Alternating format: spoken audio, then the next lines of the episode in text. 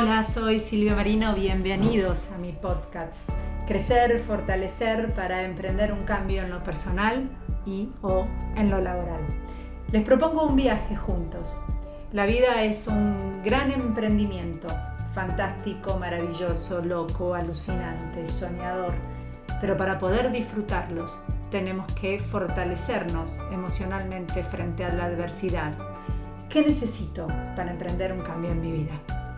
Pueden encontrarme también en arroba Silvia Marino Coach. Los espero.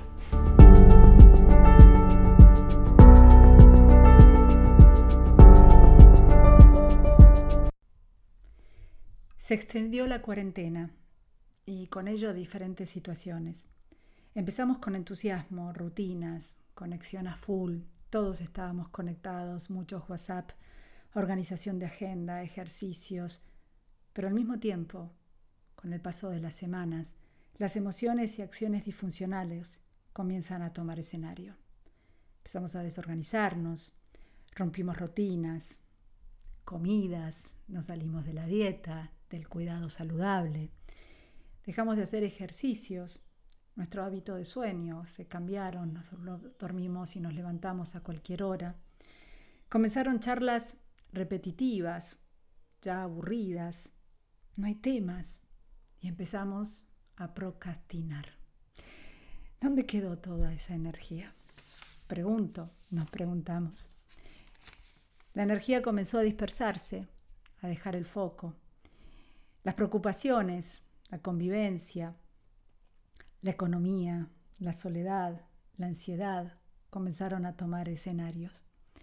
Bueno, en general, más de una vez es lo que nos sucede en la vida. Quizás no estamos tan conscientes, quizás nos distraemos y estas distracciones o estar a mil en la carretera nos hace no ver cuánto es que estamos preocupados y no nos ocupamos. La cuarentena nos enfrenta a que tenemos tiempo para ocuparnos, pero a veces no queremos. ¿Cuánto nos cuesta? Es esperable que casi estemos todos pendientes de la fecha del levantamiento de la cuarentena, cuando todos sabemos, en el fondo, que esto va a llevar mucho más tiempo de lo que queremos, pensamos y deseamos. La realidad, el virus, la situación se nos impone. Todos estamos atravesando el mismo proceso de cuidarnos y cuidar al otro. Somos seres emocionales. Entonces, en qué lugar nos encontró este virus.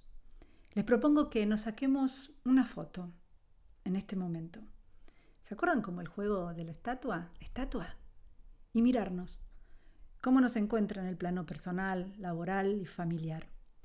Y en aquellos espacios que nos encuentran más vulnerables, tal vez sintamos que no podemos hacer mucho, pero sí empezar a generar un compromiso conmigo ¿Qué puntos debo comenzar a trabajar o seguir trabajando? Recuerden que esto no es algo inmediato. Es un proceso. Debemos seguir y la perseverancia es la clave. Es la clave en cada uno de estos puntos que queremos cambiar, emprender a cambiar. Y también es la clave para poder sostener esta cuarentena. El ya, quiero ya, quiero ya que se acabe, quiero ya cambiar lo único que hace es disparar en la ansiedad y alimentarla a esa ansiedad. Y hoy no tenemos la respuesta de muchas preguntas. Una de ellas es, ¿ya termina la cuarentena? ¿Cuándo va a pasar? Entonces, cuando venga la ansiedad, les propongo que la miren con el mayor amor y le diga, espera, hay que continuar, hay que perseverar. Y les aseguro que estos ingredientes y hacer este ejercicio en este momento les va a dar un montón de riqueza para que cuando salgamos de la cuarentena y cada uno de nosotros volvamos a emprender nuestras vidas, nuestros pendientes, nuestros trabajos, vamos a necesitar mucho de la perseverancia y del manejo de la ansiedad y de poder haber aprendido la importancia de esperar. No puedo resolver ya. Hoy la única respuesta en esta cuarentena es el presente. Ahora, ¿no será que siempre es la respuesta el presente? Ir al pasado ya pasó. Llevarnos al futuro aumenta la ansiedad y seguimos estando en espacios de incertidumbre. Entonces, es en el presente que podemos trabajar en aquellas acciones que puedan disminuir la incertidumbre para estar un poquito en ciertas certezas. Cuando nos agarre la angustia, entonces, recordamos esta frase, de esta vamos a salir. Es un momento. Tenemos que confiar que vamos a salir. Ahora, ¿qué podemos hacer? Volvamos a ponerle sentido a este presente. Volvamos a tomar rienda de nuestra vida, a adueñarnos, pero en un sentido de mayor conciencia, que digamos, ok, ¿qué es lo que puedo hacer en mi círculo de influencia?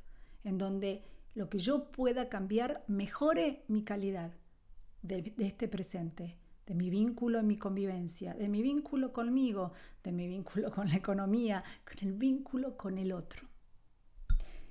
Vuelvan a ponerse metas pequeñas, pero que formen una, un sentido y organizarnos otra vez. Armen su calendario y tomen un ingrediente, empiecen a jugar. ¿Saben que es desde el juego que se genera la creatividad y la innovación? Es desde el juego donde podemos animarnos a equivocarnos, a probar. Total, estamos jugando. Bueno, es desde el juego y desde el humor que sale las cosas más lindas y saludables. Les invito que en esta cuarentena, en el medio de la cantidad de situaciones que nos abruman, conéctense con este juego. Y para esto, vuelvan a conversar con ustedes. Lo más sincero, dejen de pelearse con el afuera y pongan su energía en este presente, con presencia. Sé que cuesta, que es agotador. Por momentos nos vamos al pasado y al futuro incierto. Pero ustedes hoy, en este presente, son lo más valioso que tienen. Nada ni nadie puede hacer por ustedes lo que se puedan brindar a ustedes mismos. Entonces, basta. Vuelvan a renegociar sus tiempos, la calidad en la cual quieran vivir este presente. Les propongo un ejercicio. Cierren los ojos. Miren su vida como un gran bosque. Observen si tienen maleza, si hay buena siembra, qué están sembrando y si necesitan limpiar, dediquen ese tiempo a sacar la maleza. Visualicen, identifiquen qué quieren modificar, porque este cambio recién empieza. Y como todo en nuestra vida, hay ciclos que se cierran, pero en el momento que cierro una puerta, se abre otra. Y está en cada uno poder verlo. Y recuerden, el final de un mundo no es el fin del mundo. Depende de cada uno de nosotros cómo decidamos vivirlo.